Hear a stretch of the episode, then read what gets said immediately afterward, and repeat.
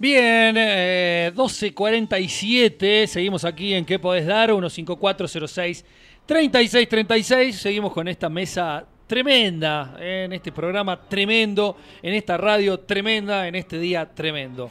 Eh, y como, este, y suena tremendo, como menudo. Suena tremendo. Tal cual. Eh, cante, cante que le sale, pero le- es la única parte que cante que le sale, le sale muy pero muy bien.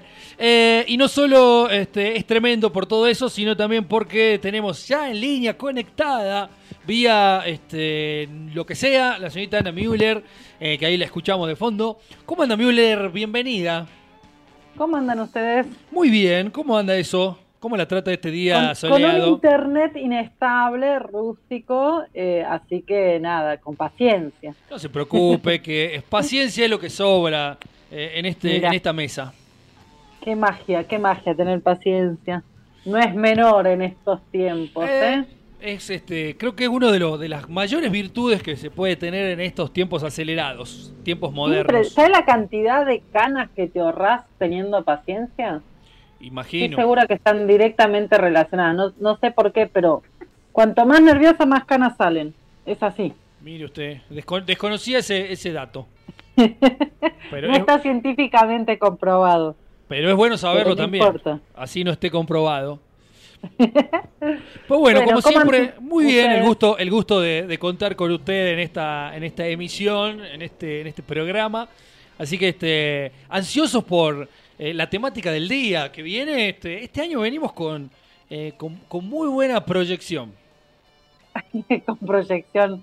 Sí, qué raro igual, ¿no? Yo, yo vengo en una semana en donde pienso eh, en otro en otro sentido. Estoy como un poco aturdida con eh, este breve aislamiento por ahora eh, que nos toca de nuevo y, y cómo pasó todo este tiempo este año y nos encontramos más o menos parecidos, ¿no? Estoy como no sé si, si me están pegando más la hormona, el eclipse o la pandemia en su, en su año calendario, pero estoy un poco impactada con, con esta, como, con este corte anual, digamos, del, del año de pandemia y, y lo parecido que estamos de alguna manera con lo que fue el año pasado, teniendo en cuenta todo lo que debería haber pasado, ¿no? Eh, no sé, siento que, que hay, hay muchas cosas que no, no hemos estado a la altura de las circunstancias, no nosotros como ciudadanos, sino fundamentalmente como Estado, me parece.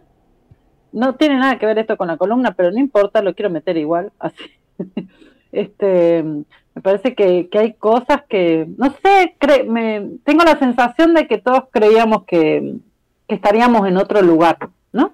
A esta altura del partido. Y el partido vuelve a, a comenzar más o menos parecido vamos perdiendo por goleada y nos quedamos fuera del campeonato. Es como, es como raro, no me está pegando muy bien.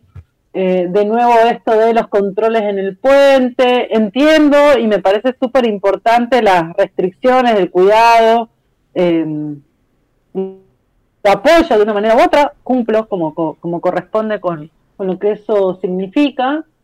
Eh, sin embargo, no dejo de preguntarme qué es lo que pasó y qué es lo que nos pasó en este año, ¿no? Digo, desde el tema de la escolaridad de los chicos, que a esta altura del partido los, el, el gobernador, la provincia, no hayan mandado cartillas eh, en formato papel, los problemas de conectividad no se hayan resuelto y que estemos lejísimos de que se resuelvan, eh, y que se suspendan las clases y que no haya plan B, ¿no?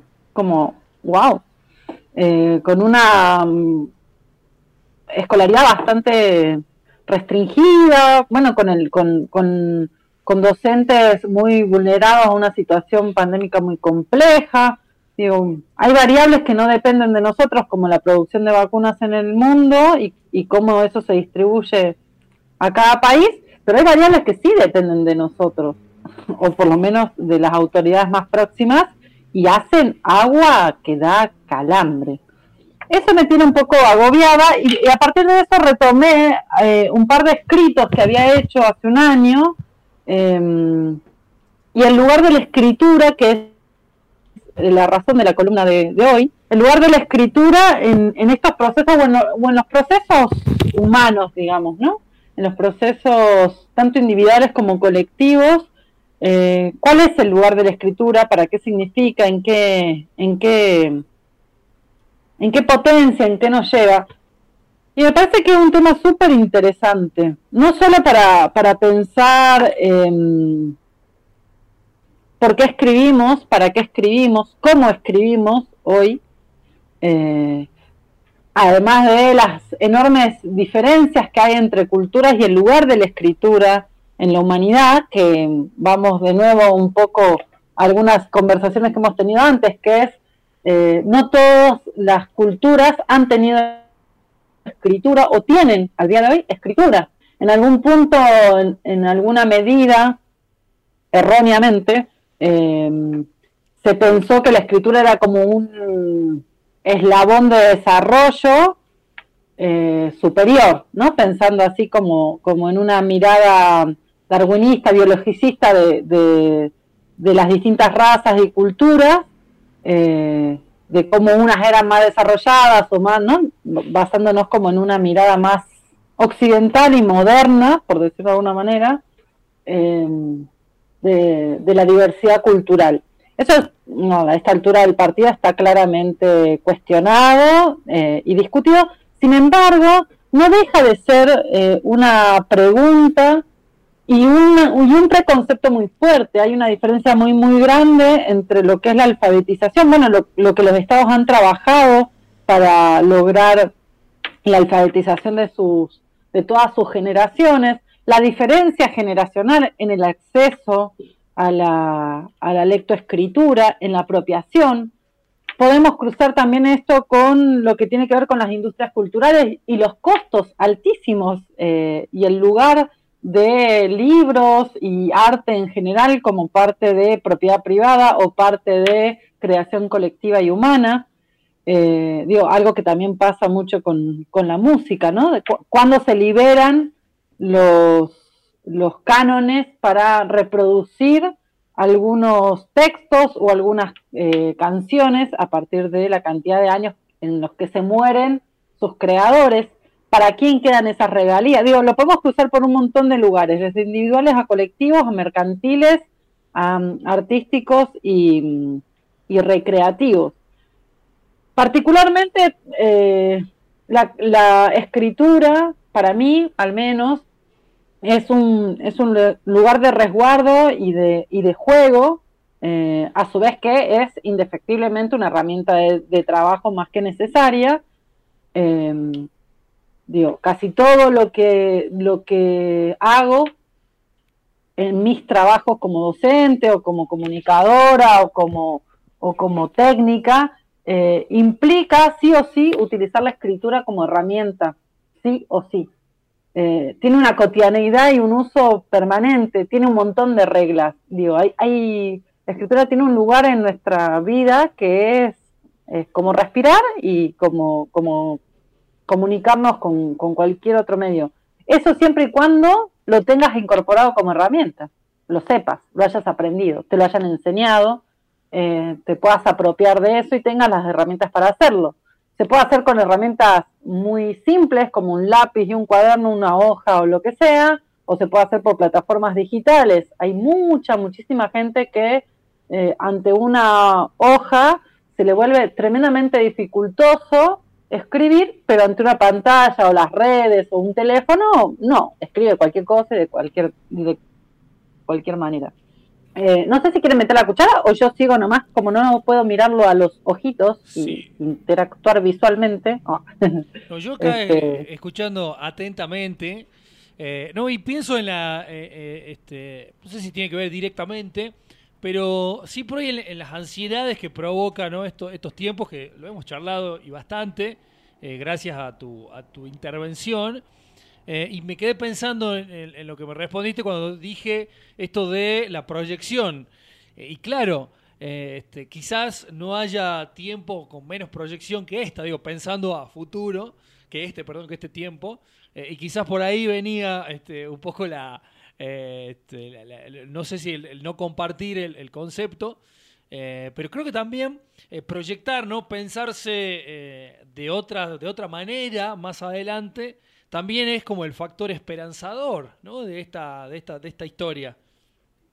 Sí, sí, es imprescindible, ¿no? Justo no estoy como en un día tan, tan, tan hermoso como el día, que está realmente precioso. No estamos para tirar papel picado, ponele hoy. que igual me parece que es, es, es necesario, es este, es alentador, sí, hay, hay que soñar, hay que pensar, hay que escribir lista de deseos eh, y para dónde vamos hay que proyectarse. Indefectiblemente este tiempo nos puso en jaque y esas planificaciones, esos calendarios, esas agendas, esa, e, ese ir para adelante se vuelve súper difuso. Ahora, la creatividad hay que ponerla a jugar y también quizás en esa e, en este esquema surgen un montón de otras cosas que antes la, propia estructura del tiempo y de la proyección no nos permitía. A mí me parece que la, que la escritura en sí misma, eh, por ejemplo, para mí, en el, en el caso de, las ansiedades, de las angustias de transitar este tiempo, eh, se volvió un lugar de, de, resguardo, de cuidado y un lugar, de, eh, un lugar común también.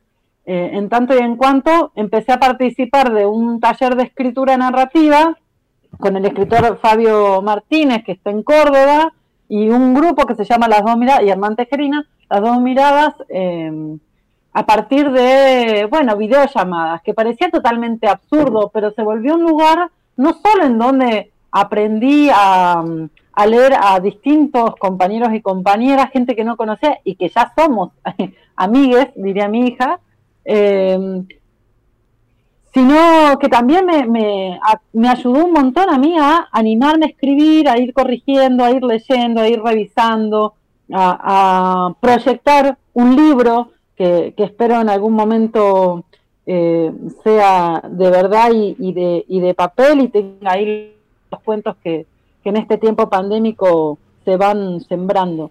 Pero porque se volvió también eso, como un lugar en donde uno puede distenderse, jugar, em, eh, viajar, en donde no hay que pedir el certificado de circulación ni encontrarse con los policías en el puente que te dicen por qué estás circulando si no te corresponde. Eh, nada, te, te, largás y punto. Pero además la escritura es un lugar, eh, es una herramienta que se utiliza en muchísimas técnicas y rituales para para sanar, para sacar, para proyectar, tiene, tiene un lugar muy, muy importante, que a veces es tan común y tan mundano que quizás no, no, no lo volvemos consciente. A mí me parece que hay muchas cosas de nuestra cotidianidad que tienen una trascendencia fundamental y que a veces las pasamos así como automáticamente sin darle como eso, sin reconocer como ese lugar tan tan central que tienen. Y me acuerdo de algunas conversaciones por ahí con amigas en momentos de mucha angustia, donde estaban como muy enojadas o, les pasaba algo, muy enojadas con ellas mismas o, muy eh, culposas o no, como con un con una falta de cariño personal muy grande eh, y ataques de angustia de, por distintas razones, cual fuera que sea, y me acuerdo de, un consejo recurrente, que era sentate y escribí la lista de las cosas que sí te gustan de vos.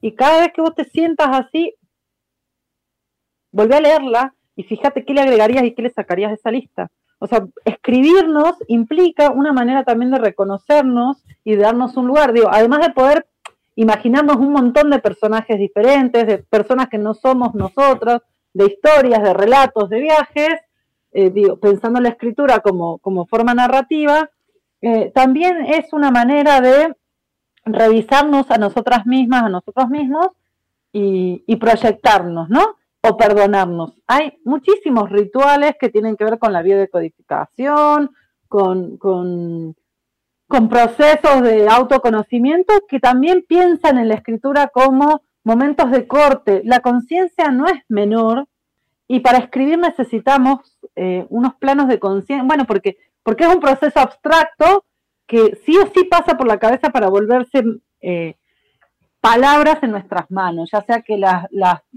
traduzcamos en un teclado o, a mano alzada en un papel. Pero es un lugar súper importante que no necesariamente tiene que llevar a la publicación y a que todos y todas seamos escritores y escritoras, siempre y cuando, eh, o sea, querramos o no querramos, hacer que, que, eso ocurra, también es una opción, pero, pero en la cotidianidad hay muchísima gente que tiene su cuadernito para escribirse a sí mismo para ir contándose, o sea, está, eh, fue un gran fenómeno el de los diarios íntimos en distintos momentos, que quizás ahora los les pibes, lo, eh, no sé, lo, lo, modificaron por, por, notas en teléfono o en, o en otros soportes más digitales. Bueno, las redes sociales se han vuelto, son también de alguna manera un gran exponente de estos diarios no tan íntimos, pero que juegan todo el tiempo al límite entre lo, la, intimidad y lo público, ¿no?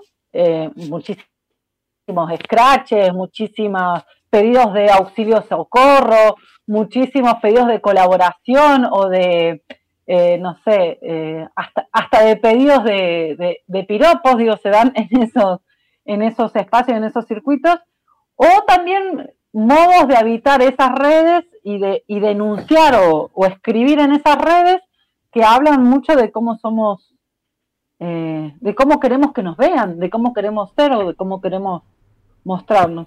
Me parece que el lugar de la escritura es un lugar de proyección, eh, de, proyección que puede ser em, muy personal o puede ser abierto y público, pero que es un lugar muy interesante también que eh, no, tiene que ver con esa mirada eh, biologicista de eh, lo que está bien, lo, lo, bien o lo mal que se escribe. Yo soy una retobada con eso.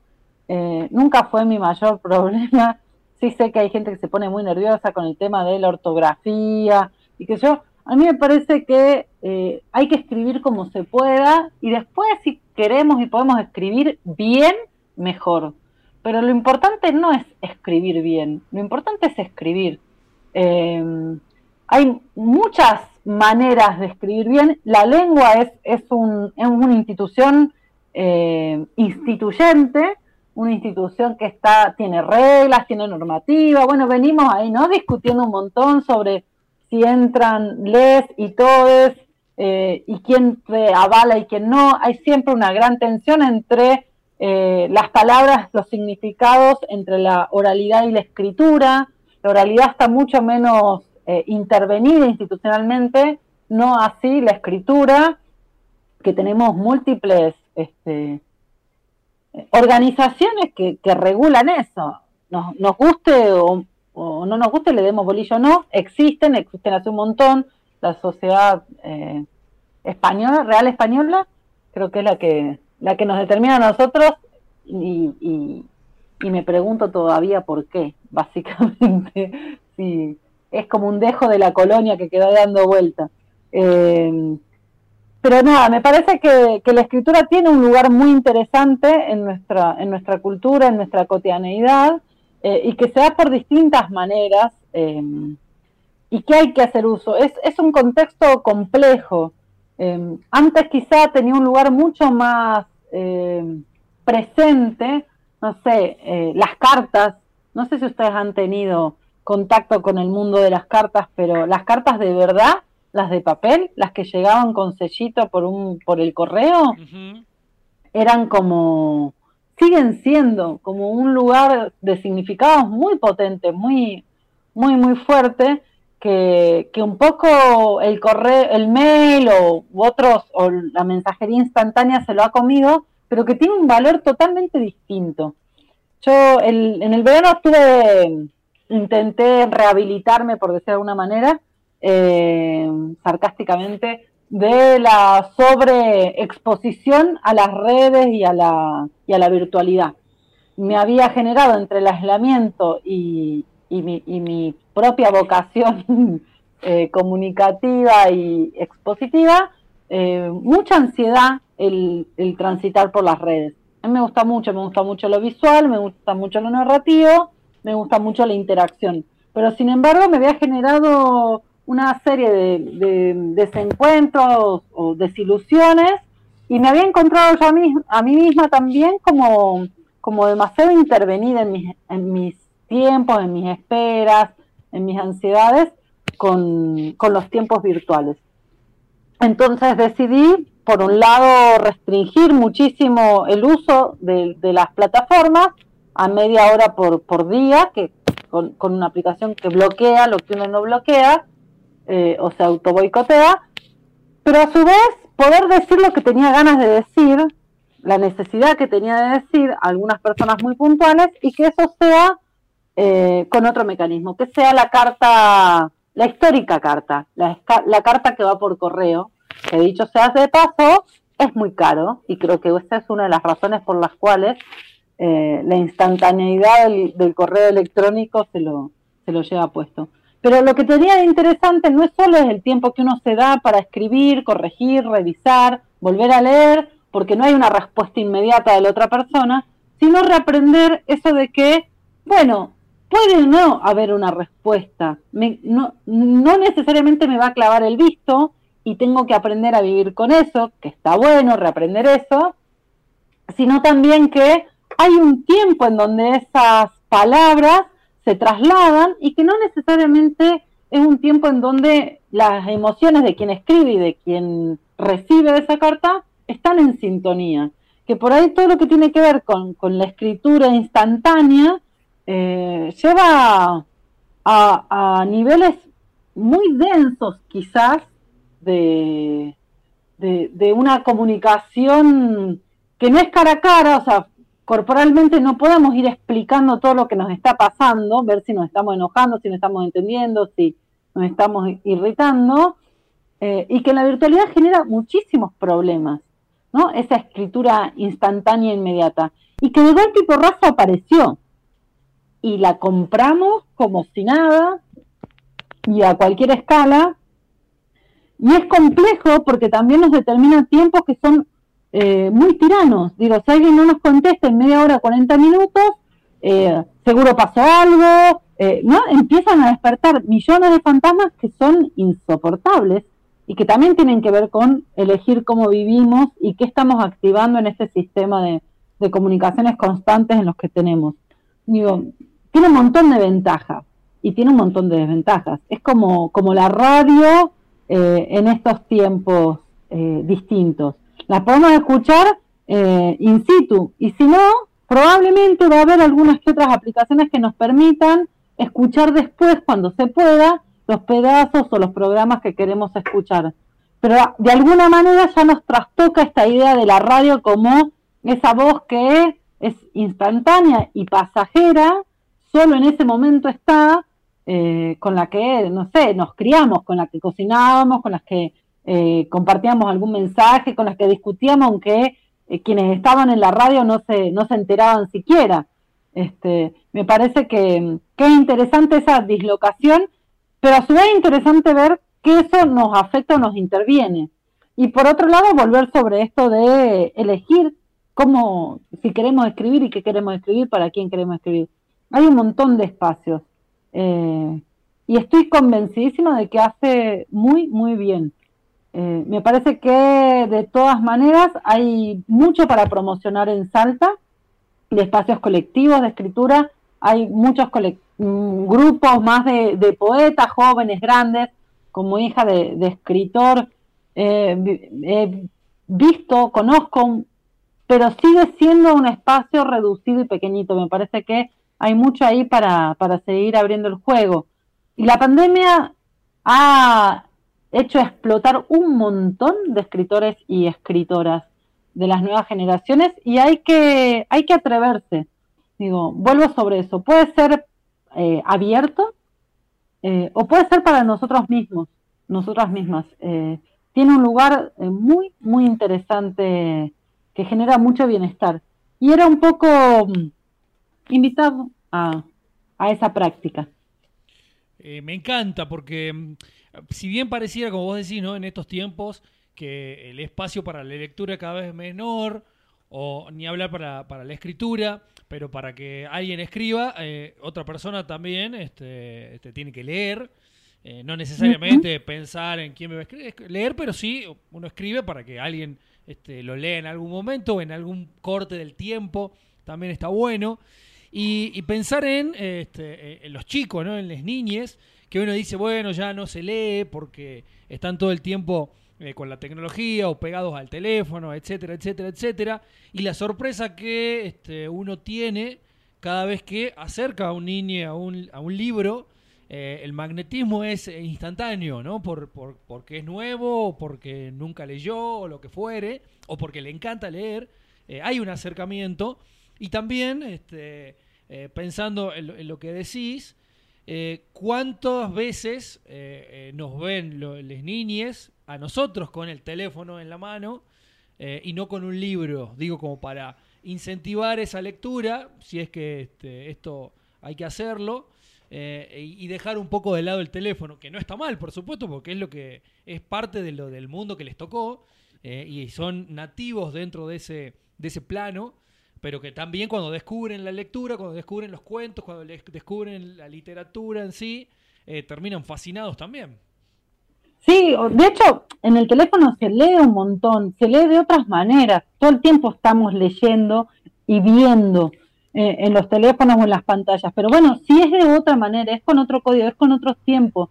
Entonces me parece que eso, eso también es interesante, poder ver otros soportes, otras otros circuitos de, qué hacer con nuestros ojos, es, eh, liberador, amplía la creatividad y a su vez es leer, leernos, esto que vos decías, eh, indefectiblemente necesitamos, si, si, queremos escribir algunas cosas, necesitamos que otros nos lean.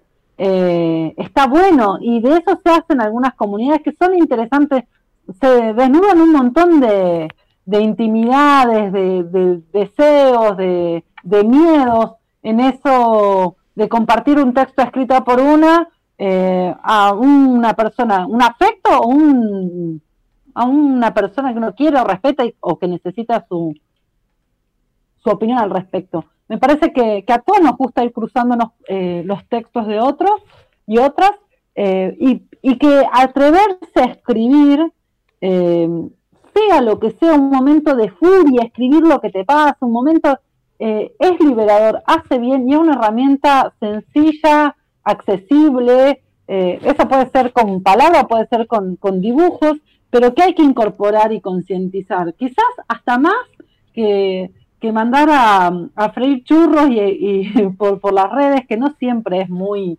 Eh, nada, muchas veces terminamos eh, reeditándonos o corrigiéndonos después de, un brote de ira publicado en las redes. No, siempre es el mejor momento. A veces es necesario, pero no siempre es el mejor momento. Este, me parece que eso es como, como súper interesante. Y dicho sea de paso, vamos a em, dedicarle eh, un saludo especial hoy al bibliotecario de Vaqueros, que además ha sido un gran escucha, no sé si seguirá siendo, no, yo creo que sí, eh, de este programa y de muchos otros, que a su vez es un, es un muy buen escritor eh, y fotógrafo, el Pablito Vaz, así que le vamos a mandar eh, un gran cariño en su día de cumpleaños y pensando esta columna también como, como un promotor de la lectura y la escritura por estos lados. El regalo que nos hace a nosotros, digo, por ser este oyente, eh, la verdad que cada vez que me entero que determinadas, no lo conozco personalmente, pero cada vez que me entero que determinadas personas, determinados este, eh, circuitos, por no decir círculos porque suena como a cerrado y no me gusta, pero sí en determinados circuitos, en determinados momentos, en determinados lugares, escuchan este programa, eh, la verdad que este, a mí lo personal me complace y mucho, me alegra demasiado.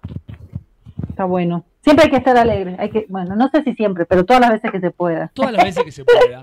bueno, y trajiste eh, para compartir algo de, Beatles, que siempre es este, un placer.